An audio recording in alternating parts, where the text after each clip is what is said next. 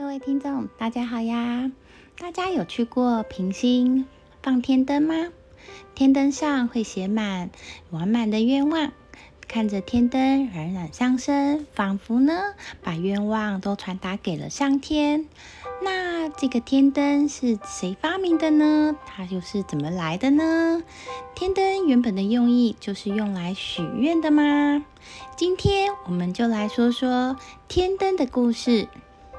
北天灯，南风炮，近年来已经成为台湾地区每年农历正月十五日元宵节民俗活动最负盛名的活动。而平兴，而平溪乡呢，放天灯已经有近百年的历史。近年来，每年都吸引十多万的民众前来参加，也让平溪放天灯名列北台湾三大灯会之一的行列。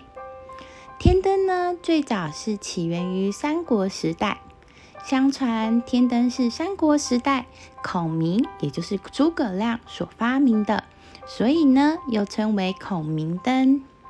当初是为了传递军情而设计出来的哦。利用热气上升的原理制作灯盏，漂浮于空中，造成错误的星象资讯，来欺骗司马懿大军。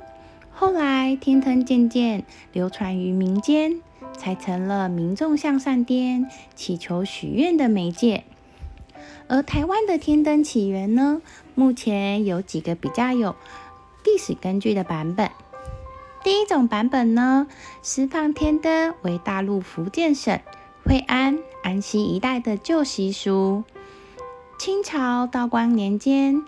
先民由该地区移垦台湾的新北市十分寮地区后，在农间期间仍会释放天灯，而天灯受到地势和风向的影响，会顺着基隆河飞往河口入海处。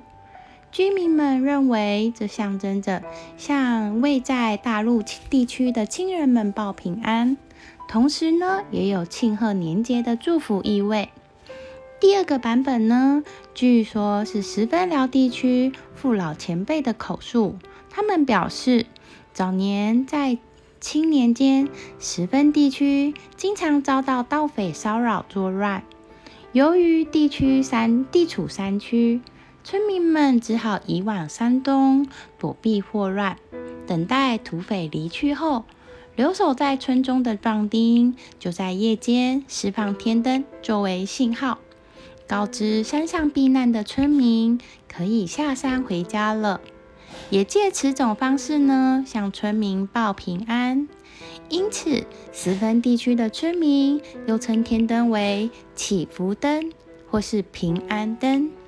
第三种版本呢是取天灯台语的发音，竟是天丁之意。以往在农业时代，男丁是劳力和生产力的象征。因此呢，一般农家百姓若是希望祈求家中生男添丁，通常会施以发放天灯的方式来讨吉利。那么，这个会飞在天空的天灯是用什么材质做的呢？一般来说，天灯的支撑架是以竹子围成圆形框架，竹子通常是使用贵族，代表富贵的意思。天灯纸呢，是以加入麻纤维的宣纸糊成的。这样的宣纸呢，宣纸韧性会比较高，因热气撑开时也比较不会破损。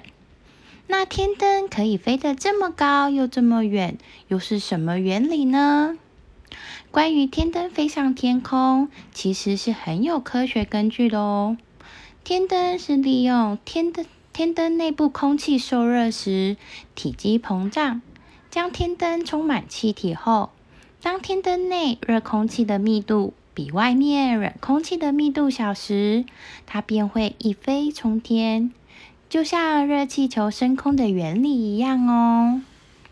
那大家如果呃有机会前往平溪的时候，也可以放放天灯，祈福一些愿望哦。今天的故事就先说到这里，我们下次见啦，拜拜。